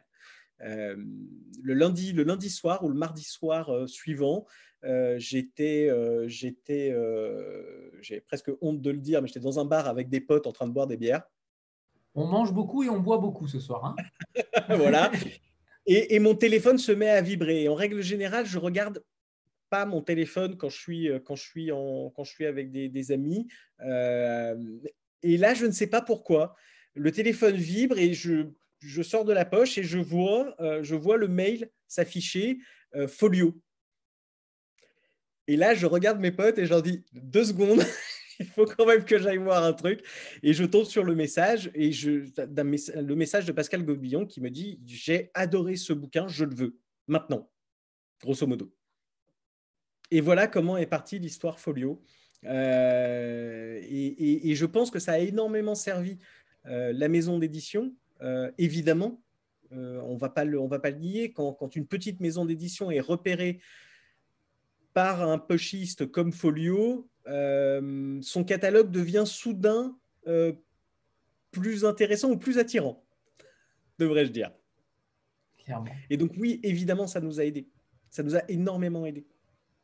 Brice demandait justement, euh, apparemment, il est, sur votre site en, future parution. Est-ce que, est ça va être donc une réédition? Ce sera une réédition. En fait, on n'a plus de, on a plus de, on a plus de grand format. le grand format, on n'en a plus d'exemplaires en fait. Si, il m'en reste, il reste trois, mais c'est les miens. Je les garde. donc, voilà. Euh, donc on n'a plus de grand format. Euh, alors il existe le push, euh, mais effectivement, on, a pour projet. Alors tout a été un peu un peu, voilà, peu, un peu repoussé, etc. Donc, comme, comme l'Évangile selon Myriam et comme tous nos autres titres, à part Aucune terre n'est promise, qui lui est vraiment fixé au 29 janvier, il va paraître, mais je ne peux pas vous dire encore quand. Je ah, vous le saurai, on, le saura début, enfin, début janvier. Début janvier, on est obligé de toute façon de fixer le, planning. Donc début janvier, euh, le planning sera fixé. Mais là, avec la période, il faut qu'on ait un peu plus de visibilité sur ce qui va se passer dans les, dans les 3-4 semaines à venir. Bien sûr, et on a déjà euh, bien à faire avec les quatre qui sont sortis euh, clairement. Euh, justement, par rapport à ces, rééditions, est-ce que vous avez peut-être pensé à, faire un format euh, plus euh, restreint, entre guillemets, plus poche, ou au contraire, toutes les rééditions seront en grand format? Pour, pour l'instant, toutes les rééditions seront en grand format. Très bien, parfait. Voilà, j'y tiens. J'ai des autrices et des auteurs qui, qui, qui, qui ont été fidèles à la maison d'édition dans les meilleurs comme dans les pires romans les pires moments, pardon. Dans les meilleurs ou les pires moments. Euh, euh, et, et, je compte, euh, voilà, c'est aussi une forme de reconnaissance de, de, pouvoir de nouveau proposer certains titres en grand format. Alors, on va peut-être parler du, graphisme maintenant, parce que là, on a véritablement affaire à un graphiste de talent et de, génie, clairement. Euh, pourquoi lui? Euh, Je crois qu'il a, eu, il a un lien avec Nemos, euh, il me semble, mais je ne sais plus lequel. L'histoire, en tout cas, fait qu'il fait a ce lien-là, mais est-ce que vous pouvez nous expliquer cette, cette particularité de, cette, de, cette, de, ce, graphiste qui, qui, à mon sens, fait, fait énormément de bien à la collection Oui, très clairement, enfin, je, ce serait tous les libraires, euh, tous les libraires que nous avons rencontrés, euh, toutes les, euh, les, équipes de diffusion, nos, attachés de librairie, etc., nous, vantent effectivement les mérites de Kevin de Neuchâtel, et je suis le premier à le faire. Kevin, Kevin est, un, est un illustrateur qui, qui avait envoyé son book en fait à Frédéric Veil. Frédéric me le fait passer. Et euh, donc, on a euh, tout, son travail qu'il faisait pour Ouzbek Erika, pour Libération, etc. Je trouve ça sympa. Euh, je trouve ça sympa, mais pour moi, il manque quelque chose. Il y a quelque chose que, pour être honnête, je trouvais ça un peu fade, en fait. Et donc, je, le dis à Fred, je lui dis, écoute, j'aime bien, mais pour moi, c'est pas ce que pas ce que je recherche. À mon avis, c'est pas ce qu'on recherche pour euh, pour la collection, pour donner vraiment l'identité graphique visuelle euh, unique de type vraiment collection. Parce que l'idée, c'est vraiment euh, voilà, si vous prenez tous les livres les uns à côté des autres, il y a un effet collection qu'on a vraiment envie de, de, de, mettre en de mettre en, place. Et, et Frédéric me dit, mais est-ce que tu es allé voir son site perso? Euh, je dis bah non, moi j'ai regardé son book, euh, je ne suis pas allé plus loin. Il me dit bah va voir son site perso. Et euh, je vais voir son site perso, c'est création personnelle. Et là je tombe amoureux. je trouve ça absolument génial, des couleurs fantastiques, des, une façon de traiter les sujets que, moi j'aime particulièrement. Et, je dis à Frédéric, OK, Banco, on le contacte. Donc, on, a appelé Kevin, euh, on a beaucoup discuté avec lui. Euh, il a été emballé par le projet, euh, puisque l'idée, c'était, c'était aussi de lui laisser une, sa démarche artistique. Donc, donc c'est souvent, nous, on arrive avec des idées, mais on lui raconte le roman, et lui, et lui nous propose des choses, et, et ce sont des discussions. Euh, voilà, 3, 4, 5 réunions de discussion autour des, autour des couvertures jusqu'à trouver euh, l'élément ou les éléments qui vont, faire, euh, qui vont faire la couverture, qui vont faire sens en fait avec le texte. Et, il me semble qu'il ne lit pas les textes. Alors, il les lit après. c'est ça. il les lit après. Ça, c'est surprenant. Il, il, tout simplement pour rester dans le concept, en fait, l'idée, l'idée, ce n'est pas de, ce n'est pas d'avoir une couverture illustrative d'un moment ou d'une euh, ou d'un personnage euh, du roman, mais c'est plutôt d'avoir une, une, ambiance, un concept de ce qu'on va trouver dans le, dans, dans le roman. Et, et, et, pour ça, il faut évidemment éviter de lire le texte parce que sinon on s'enferme à l'intérieur et on a des chances de, de lorsqu'on est illustrateur, bah, de vouloir décrire une scène qu'on a adorée euh, et ce n'est pas, pas du tout ce qu'on souhaite, euh, ce qu'on souhaite mettre en avant euh, avec ces couvertures. On n'a pas parlé du nom de l'ancienne maison, Mu Édition, et, donc on a gardé évidemment le Mu, mais à quoi fait-il référence? Alors Mu fait référence à plein de choses. Mu fait référence au, continent perdu de Mu, euh, un continent, euh, c'est l'Atlantide version euh, hémisphère sud. Pardon pour la caricature et le raccourci, mais c'est plus rapide de l'expliquer comme ça. c'est là où on se rend compte que tous les peuples à travers le monde ont des légendes similaires. et l'Atlantide en fait partie, cette île absolument magnifique, engloutie par les eaux. eh bien, le continent, la Lémurie, le continent de Mu, euh, a eu le même, le même destin. Euh, et puis, c'est un, un terme qui euh, voilà, je suis un enfant, je suis un enfant d'ouvrier. La télé m'a beaucoup élevé. les bibliothèques étaient peu présentes chez moi. Donc la télé m'a beaucoup élevé. J'ai lu, j'ai lu très tardivement en fait. Hein. j'ai commencé à lire très tardivement. et, et, donc, bah forcément, Mu, ça a été les mystérieuses cités d'or. Euh, voilà. Euh, et puis, euh, et puis ça a été également, également Sanseiya, qui est un manga que certains peuvent, peuvent connaître ou pas. voilà, pas un manga fantastique fantastique mais qui a marqué voilà qui a marqué forcément forcément mon ma, jeune les chevaliers du zodiaque pour, pour ceux qui, qui, ne connaissent pas Sanseiya les chevaliers du zodiaque hein. ah oui pardon oui c'est vrai les chevaliers du zodiaque et donc Mu est le chevalier d'or du bélier, euh, c'est le seul qui soit un peu posé, un peu calme euh, par, rapport, euh, par rapport aux autres. Et, et voilà, et comme, comme ça me ressemble un tout petit peu, voilà, j'aimais bien cette idée-là, et j'aime bien, j'aime bien le terme Mu également. Je trouve qu'il a une sonorité, quelque chose qui, qui me plaît, et voilà. Voilà comment est né le, voilà comment est né le nom. Toutes les références que j'aime, c'est parfait. Taël Bonsoir.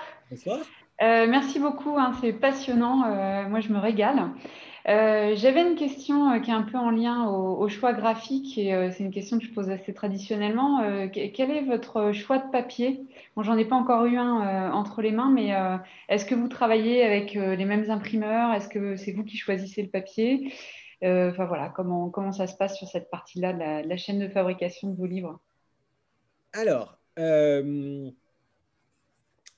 en fait, on a prévenu, hein, David. Hein. Pardon? Je vous avais prévenu, David. Hein. Oui, oui, oui. en fait, on a choisi le papier il y a plus d'un an. On a choisi la carte de couverture, on a choisi le papier il y a plus d'un an. Nous travaillons avec le même imprimeur. Nous, avons, nous utilisons toujours le même papier, la même carte de couverture. C'est pour moi, enfin, pour Frédéric et moi, c'est très important. Ça veut dire que l'objet livre, l'objet livre, euh, quel, que soit, euh, quel que soit le bouquin de mu que vous prendrez en main, vous devez avoir la même sensation de toucher aussi bien euh, de la couverture que des pages intérieures. Donc, on a fait attention à ça et donc on travaille avec le même imprimeur. Et s'il devait advenir que nous changions d'imprimeur, nous prendrions les mêmes références de papier et la même carte de couverture. Tout ça ne bougera pas. C'est très, très important pour nous. Euh, par contre, vous dire, alors là, par contre, je ne l'ai plus du tout en mémoire, mais vous dire quel est exactement le grammage de la carte de couverture, la main euh, intérieure, etc., je ne m'en souviens absolument pas.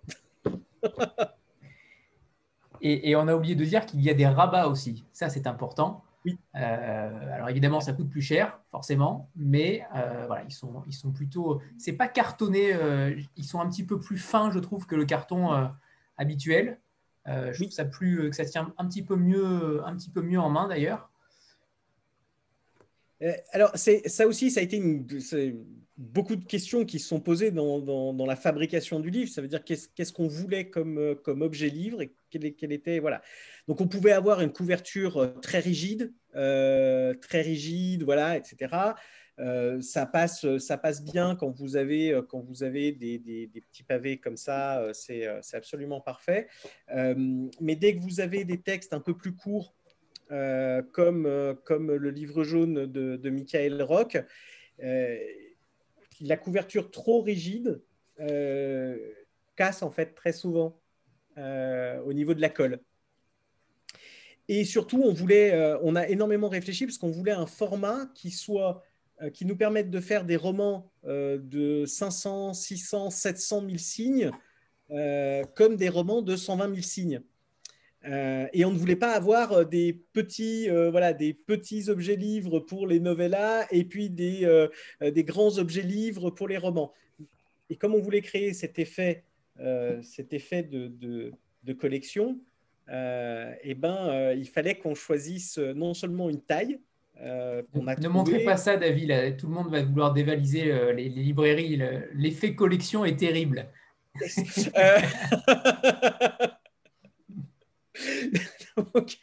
Pardon. Euh, donc, on, a fait un 14-20. Euh, un 14-20 parce que ça tient bien dans la main. Euh, voilà. en tout cas, ça tient bien dans les miennes. et on a fait attention à l'intérieur d'avoir des marges suffisamment, aérées, mais pas trop pour éviter d'avoir des pages vides. On fait attention aussi à utiliser le moins de papier possible, mais autant que possible. Vous savez, on travaille, ça se travaille par cahier.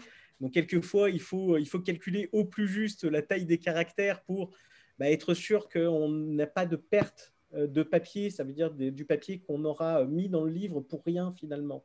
Donc, euh, toutes ces questions-là, on se les pose en permanence. On essaye vraiment de, de, de, faire attention. Et, et voilà. Et, et en plus, ils sentent bon. C'est la, première fois qu'un éditeur nous dit ça. Donc, c'est un bon argument. Euh, David, le, livre de la vie Tidar euh, est votre premier livre euh, traduit. J'aimerais avoir votre avis par rapport à, ce choix, entre guillemets, plutôt auteur français, primo-romancier ou pas. quelle est votre, votre ligne directrice par rapport à ça? Est-ce qu'il y en a une ou au contraire, vous vous laissez porter par simplement le choix du manuscrit? On se laisse plutôt porter par le choix du manuscrit. Je vais être tout à fait honnête. Euh, alors, il faut, euh, il faut évidemment euh, il faut avoir un regard. Et je crois que c'est ce qui me manquait préalablement avant, avant d'intégrer, d'intégrer Mnemos. C'est vrai que ce regard sur, sur les textes étrangers que je lisais, en fait, mais comme je n'avais pas de, de, velléité de les porter, de les porter auprès du public, du public francophone, je les lisais comme un lecteur, non pas comme un éditeur. Là, le fait de les lire comme un éditeur, je me rends compte de plus en plus qu'il y a un certain effet euh, euh, intéressant euh, pas miroir, parce que justement, il n'y a pas de miroir entre la littérature, américaine et la littérature française, mais les deux, les deux s'accompagnent. Et je trouve ça très intéressant, en fait. Il n'y a pas une littérature qui est meilleure qu'une autre.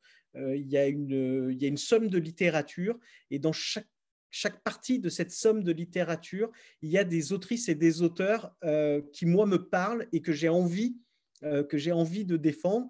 Quelqu'un dont je ne vous parlerai pas parce que on est en train de discuter les droits, donc voilà. Mais une autrice, une autrice, voilà que, j'ai très très envie, très très envie de, de voir, de voir édité par la maison d'édition. Et, et j'espère que ça se fera, que ça se fera très bientôt. mais voilà, c'est, ce sont des choix comme ça. Je, je, lis la presse internationale tous les 15 jours, 3 semaines. En fait, je me fais, je me fais une journée de presse internationale, de presse littéraire internationale. et je, voilà, je vais picorer des, des, avis, des, des, des, des des atmosphères euh, sur certains textes. Et, euh, et dans ces cas-là, je les commande, je les lis. Et puis, euh, et puis bah, si ça me plaît et si je pense qu'ils sont pertinents, pertinents à être publiés en, France, eh ben, je le fais. En fonction de mes moyens aussi. Hein. Oui, bien sûr. J'imagine. Avant de, passer à la suite, on a pour habitude de faire une petite photo de groupe. donc voilà, ne bougez pas. On sourit, bien sûr, évidemment. 3, 2, 1. C'est bon, super. Euh, David, j'aimerais savoir, par exemple, euh, vous commencez à être une, maison, euh, un label, je sais, j'aime vous appeler maison d'édition parce qu'à mon sens, vous êtes une maison d'édition à part entière. Est-ce que vous, recevez, vous commencez à recevoir déjà beaucoup de manuscrits Et justement, quel est votre temps par rapport à ça? Est-ce que vous, vous, avez du temps pour, pour les lire? Vous n'êtes que deux on a oublié de le dire, mais vous n'êtes que deux dans la maison. Euh, donc j'imagine que si vous en recevez énormément, ça va être euh, difficile. et si vous en recevez énormément, justement, est-ce que vous les lisez en entier? Ou au contraire, certains éditeurs nous disaient tout simplement, on lit les 50 premières pages, voire moins, pour se faire un avis Alors, oui, on reçoit beaucoup de manuscrits. Ça, c'est une évidence. Et d'ailleurs, on a fermé la soumission des manuscrits euh, là parce que euh, parce qu'on n'en peut plus. Ça, c'est le premier point. Deuxième point, euh, là, on, est, on très très en retard sur la lecture des manuscrits. pour les raisons dont vous vous doutez, hein, ça veut dire qu'il a fallu s'occuper de bien d'autres choses en cette période de, Covid que, que, des manuscrits. On est les premiers à le regretter, les premiers à se dire qu'on est vraiment ça va, je te dérange pas? Euh, Qu'on est vraiment, euh, qu'on est vraiment très très en retard. Euh, surtout qu'en plus, on est, enfin, ce qui nous embête le plus dans cette histoire, c'est que là, on a repoussé des romans. Donc, tous les manuscrits qui nous sont arrivés, c'est maintenant pour des publications sur 2023. Ah oui, 2023. Voilà. Donc, si vous voulez, c'est un, peu, un peu très énervant pour nous parce qu'on se dit qu'on euh, euh, on, a sollicité, parce qu'on ne s'attendait pas à ce qu'il y ait le Covid, on sollicite en début d'année 2020 en disant on, a, on, aimerait recevoir vos manuscrits, donc euh, n'hésitez pas à nous les envoyer. en se disant bah, ils seront pour fin 2021, début 2022. Et en, fait, et en fait, avec les reports de date, avec euh, un certain nombre euh, d'impondérables de, de, qui se sont euh, posés là, on, se retrouve avec des manuscrits où on se dit, mais, en fait, ça va être 2023. Si on, si on dit oui, c'est 2023. Et comment cela peut-il être acceptable? Donc voilà, donc on est... en plus, on n'a pas fini de tous les lire. Donc c'est un peu... C'était pas pour vous mettre la pression, David. Hein. non, mais moi, je me la mets déjà, en fait, et on se la met avec Frédéric. Et, euh, c'est vrai que c'est. Euh, ça fait partie des éléments cette année euh, qui nous posent le plus de, le plus de problèmes parce que, parce que ça, va être, ça va être quelques mois très compliqués, le temps de la reprise. On va être obligé de décaler un certain nombre de titres, d'étaler en tout cas euh, des titres qu'on avait prévus. Euh, vous voyez, on avait prévu six titres à l'année, euh, on n'en fait que quatre. l'année prochaine, pareil, on n'en fera que quatre, sans doute. Peut-être cinq. Ah oui. Alors justement, par rapport à ça, par rapport au nombre de publications par an, on, sera donc maximum 6 si tout va bien. et donc l'année prochaine, 4 seulement. Et eh oui, donc ça a quand même fortement. Peut-être 5 si on y arrive. 5. D'accord. Vous voyez, c'est pas, pas il, peut, il peut quelquefois y avoir de la mauvaise volonté de la part d'un éditeur. Et je suis le premier à l'avouer euh, parce, que, vous avez des temps de procrastination aussi quand vous êtes éditeur euh, qui sont forcés. Euh, parce que quelquefois, il faut, revenir à la page blanche si vous voulez, vous, voulez vous, réapproprier des textes nouveaux. Donc, il y a des moments de procrastination qui sont obligatoires. Euh, mais là, pour le coup, là, pour le coup on, est, euh, on est très en retard euh, et, et, on espère que tout ça. et le Covid ne nous a pas aidés parce qu'en fait, on, a, on travaille beaucoup plus pendant le Covid que hors Covid, en fait. Et, et quand il y a... mon, nombre d'heures par semaine. Hein. Je suis à grosso modo à près de. je dois être à 85-90 heures là, chaque semaine depuis le, depuis le début du Covid. Voilà, sans commentaire. Euh, en effet, c'est difficile. Euh, imaginons que demain, vous, euh, vous lisiez un, manuscrit, mais que vous ne pouvez pas le publier avant 2023. Comment faites-vous pour garder l'auteur? C'est une question impossible. Alors, je vais vous répondre ce que, ce que j'ai dit à certains auteurs. à certains auteurs, c'est que moi, je suis, je suis intéressé par ton manuscrit je suis prêt même à, t'aider à le travailler. Mais si tu trouves une autre maison d'édition euh, qui peut te le publier avant, fonce. J'imagine.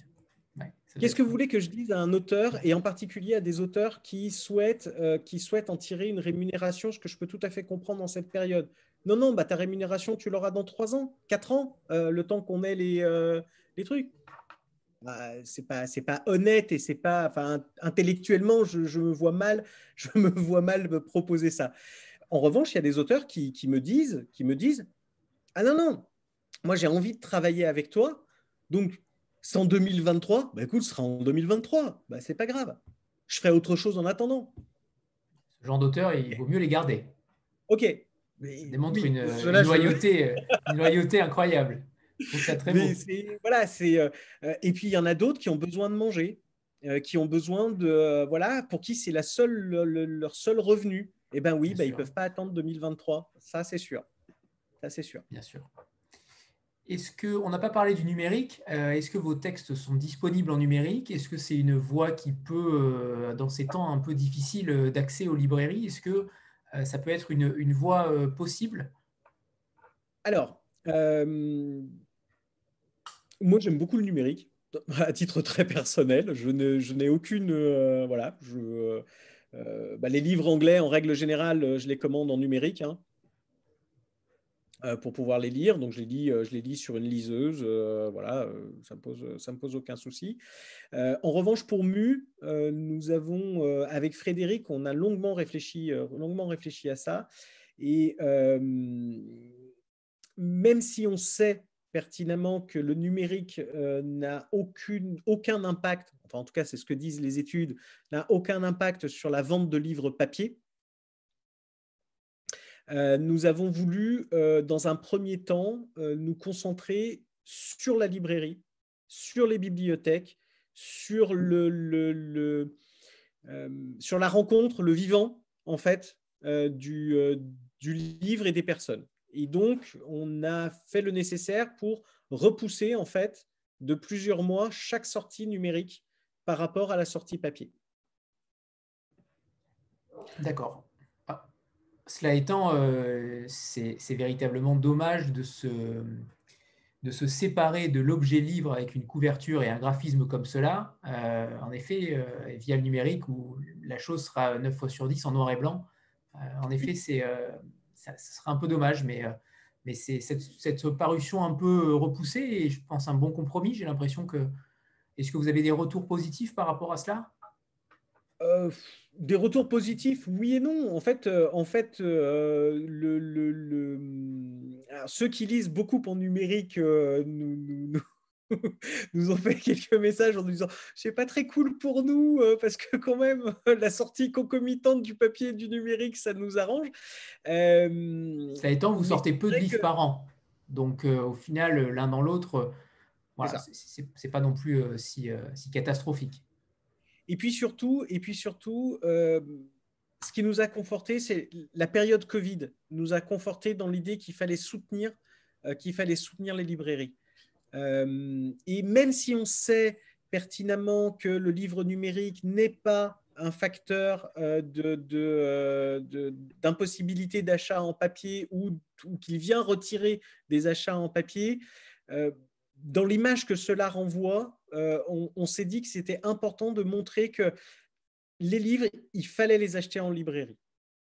Et le Covid, le COVID nous a vraiment, euh, voilà, à, conforter finalement ce qu'on avait déjà prévu. Euh, c'est venu finalement euh, appuyer un peu plus notre, argumentation à ce sujet. Et on s'est dit, allez, faisons le pari, faisons le pari des libraires lors de la réouverture. On aurait pu mettre hein, les fichiers numériques dès, l'ouverture du Covid, hein, dès le 15 mars en fait. On ils, sont, ils sont prêts en fait. Donc, on aurait pu tout de suite se dire, bah, puisque ça ne se vend pas en librairie, euh, on, va les mettre en vente sur Amazon en, numérique. Et on a décidé de ne pas le faire. On a décidé de ne pas le faire. un choix fort et courageux. L'ouverture des librairies. On a décidé de décaler la date de sortie. On s'est battu. On a obtenu euh, la nouvelle date de sortie au 15 mai. Et on s'est battu pour qu'au 15 mai, les libraires aient eu le temps de le lire, aient eu le temps de le défendre, aient eu le temps vraiment de, euh, de s'approprier euh, ces premiers titres que nous, euh, nous leur proposions de, de, mettre en avant. Alors, il y a un, un livre a, dont on n'a pas encore parlé, c'est celui d'Emmanuel Bro. C'est le, le, dernier. Walter Kurtz, on l'a évoqué, Walter Kurtz était à pied. Justement, qu'est-ce qu'on pourrait en dire de celui-ci qui, qui est particulier aussi, hein, comme, les, comme les trois autres, hein, clairement? Euh, Walter Kurtz était à pied. Euh, c'est l'histoire, euh, c'est l'histoire de, principalement de Danny et Sarah. Danny et Sarah sont voyagent avec leur père à bord d'une du 403 de couleur blanc, albatros. ils voyagent toute la journée, tout le temps, tous les jours. parce que dans ce monde, pour pouvoir se nourrir, pour pouvoir faire quelques emplettes, lire quelques magazines, eh bien, il faut accumuler des kilomètres. Euh, c'est un peu euh, comme avec euh, votre carte essence. Plus vous faites, plus vous dépensez d'essence, plus vous gagnez des points, et plus vous pouvez convertir ces points pour acheter des biens. Et eh bien, dans cette société, c'est exactement ça. Et donc, seules les vieilles voitures ont résisté aux affres du temps parce qu'elles n'étaient que mécaniques, donc plus facilement réparables. Euh, et, on suit cette famille, ce père euh, et ses deux enfants, Dani, euh, qui a à peine même pas 20 ans, et Sarah, qui a 13 ans. Et on les voit voyager de station en station, ces stations-service qui sont devenues des stations centres commerciaux finalement, et centres culturels et de divertissement. et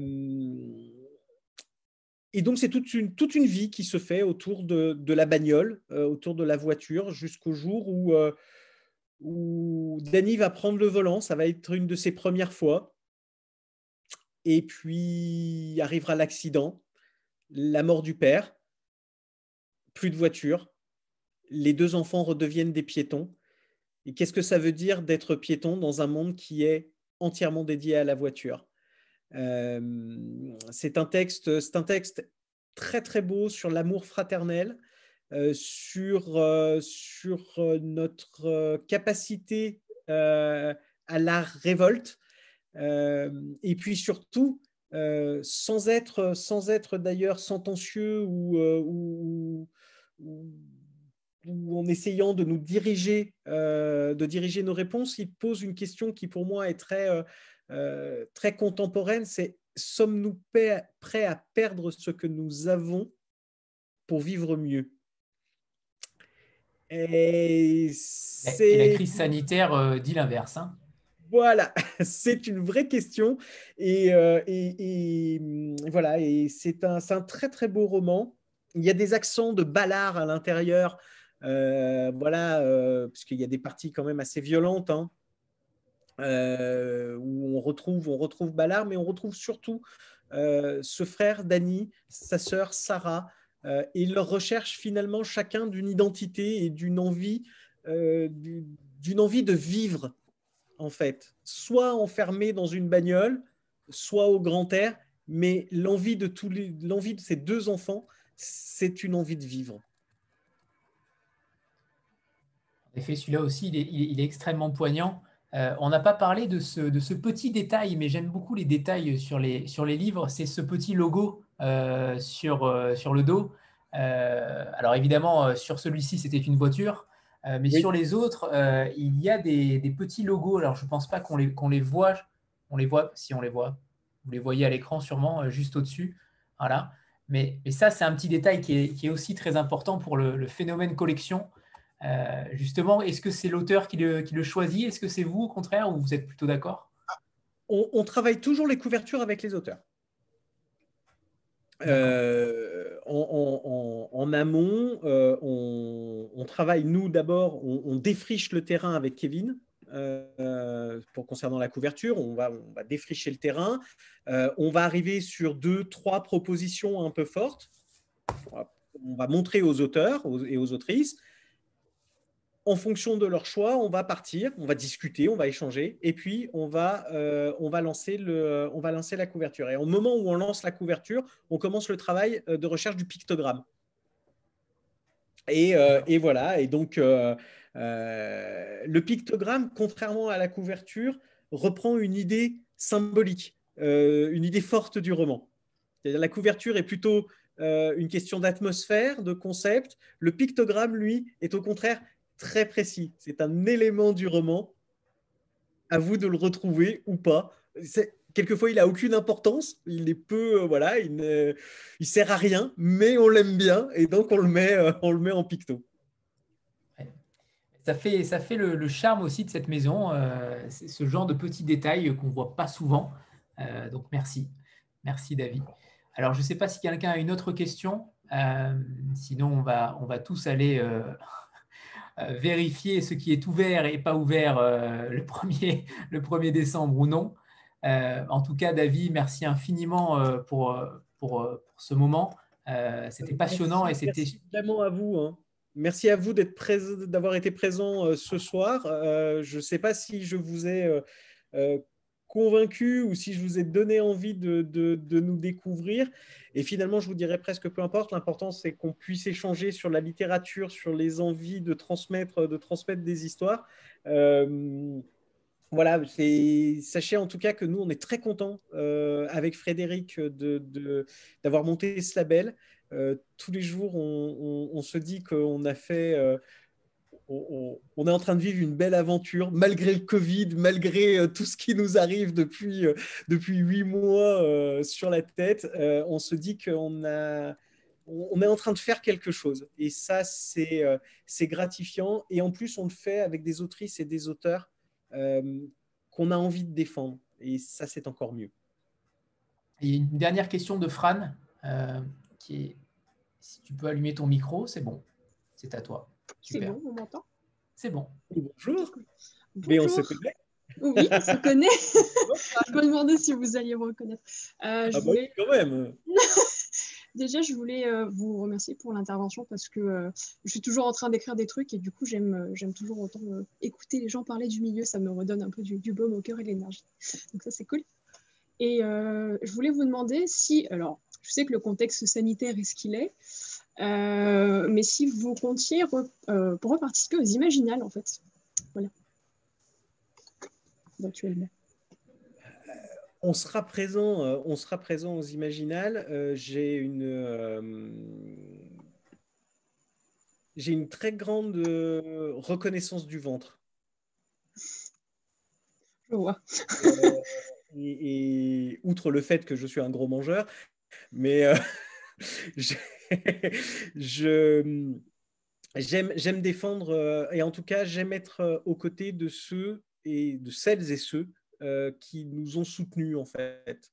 Et les Imaginales, alors même que Stéphanie Nico sentait que notre ligne éditoriale était n'était pas de la fantaisie comme elle aime la défendre, n'était pas non plus de la SF comme elle aime à la défendre, mais était dans une espèce d'entre-deux un peu, un peu particulier, qu'on n'avait pas forcément notre place euh, aux Imaginales. Elle a souhaité que nous soyons présents, elle nous a mis en avant, elle a invité des autrices et des auteurs de la maison d'édition. Euh, et ça, voilà, ça fait partie, c'est des choses qui pour moi, voilà, il y, a des personnes, il y a des personnes, je pense à, Marion Mazoric euh, du Diable Vauvert et tous ses conseils, je pense à euh, Mathias Echnet de La Volte et tous ses conseils, je pense à Frédéric Veil et Nathalie Veil euh, qui, nous, qui, vraiment sont arrivés au bon moment pour, pour redonner une impulsion à Mu j'ai une reconnaissance du ventre et je serai toujours aux côtés. Alors, si j'y suis pas physiquement, j'aurai toujours quelque chose, euh, en tout cas, je serai toujours en back-office pour, euh, pour elle et pour eux. Euh, voilà, c'est pour moi, c'est très important. C'est très important. D'accord, ça fait, ça fait plaisir à, savoir en tout cas. C'est chouette. Merci. J'espère qu'on se retrouvera là-bas. J'espère aussi. ça se tient, enfin, on croise les doigts. on croise les doigts pour les festivals l'année prochaine, pour, pour les salons, pour la réouverture des librairies, qu'on recommence que je puisse recommencer à faire mon petit tour, à revoir des gens, ce serait bien. Et Marion Mazuric, qu'on avait aussi reçu, et en effet, c'est une grande dame de l'édition. Euh, on, a, énormément apprécié cette rencontre-là, et on apprécie tout autant la vôtre, euh, David, parce que véritablement, euh, je suis persuadé que tout le monde aujourd'hui a envie de tout acheter, clairement. J'en suis, suis convaincu, et, vos histoires sont, et vos auteurs sont, sont assez euh, véritablement en dehors de ce qu'on fait habituellement. Et je trouve ça euh, merveilleux que, que vous ayez pris le temps d'être avec nous ce soir. Alors, merci. Est-ce que je peux me permettre un tout dernier petit mot et après je vous libère et euh, vraiment, voilà. S'il y a une chose qui est, très importante pour Frédéric et moi, c'est que on, croit énormément en nos auteurs, on croit énormément en ce qu'on fait, mais on a, on souhaite le faire avec une humilité qui est non feinte. Et euh, on souhaite vraiment, enfin, euh, euh, il y a des auteurs formidables dans toutes les maisons d'édition qu'il faut découvrir, qu'il faut rencontrer. On espère que ceux que nous publions, vous les aimerez tout autant. mais voilà, la littérature, elle est vaste, elle est multiple, elle est variée. au diable les étiquettes, au, diable Vauvert pour, pour faire un clin d'œil à, à, Marion. et voilà, il faut vraiment, vraiment découvrir tout ce qui, tout ce qui peut être écrit. Et euh, voilà, et euh, vous allez peut-être aimer euh, deux romans de la maison d'édition et en détester deux autres qu'on publie, qu'on publie également. et c'est normal et c'est pas grave. Et, et, au contraire, il faut, voilà, il, il, faut faire vivre ça. C'est c'est important pour nous. un livre qui, le livre doit pas laisser indifférent. Voilà. Ce qu'on essaie de proposer, c'est de la littérature. On essaie de faire attention au texte, on essaye de faire attention à l'objet livre. Euh, ensuite, le reste, c'est entre, vos mains euh, et dans votre rapport avec, euh, l'auteur. Et voilà, nous, ce qu'on donne à lire, c'est des beaux livres et on espère en tout cas que vous les trouverez beaux également. Et tout le monde aura, trouvé votre modestie, j'imagine, évidente. même pas besoin, je pense, de faire un, post-scriptum. clairement, la modestie transpire dans vos, mots. Donc, merci David. Merci à tout le monde. Merci à toutes et tous. Merci à tous. Au revoir tout le monde. Merci, David. Merci infiniment. Merci. Bonne soirée. embrassez, Frédéric pour nous. Oui, oui, oui. Je n'y manquerai pas. À bientôt. Au revoir. Au revoir. David, on se recontacte pour, euh, en janvier pour, euh, pour Julien Bitan et, euh, et, évidemment, ce livre-là, euh, qui je vais, si on peut, si on peut, euh, je vais, je vais voir si l'avis, si on peut faire un, éventuellement même d'ailleurs une, discussion avec Julien Bétan à la traduction à côté. ça peut être, ça peut être très sympa. l'avis baragouine quelques mots de français, mais non, non, c'est très bien avec avec avec l'auteur et le traducteur, ce sera, ce sera parfait. On, l'a déjà fait. bon, avec avec l'avis d'art s'il est dispo. Euh, en plus, il est adorable, donc euh, je, voilà. je pense que ce sera un très bon moment. Très bien. Au revoir, David. Merci beaucoup. À très bientôt. Merci encore à toutes et tous. Et à très bientôt. Merci. Au revoir. Au revoir. Au revoir. Au revoir tout le monde. Au revoir. Au revoir.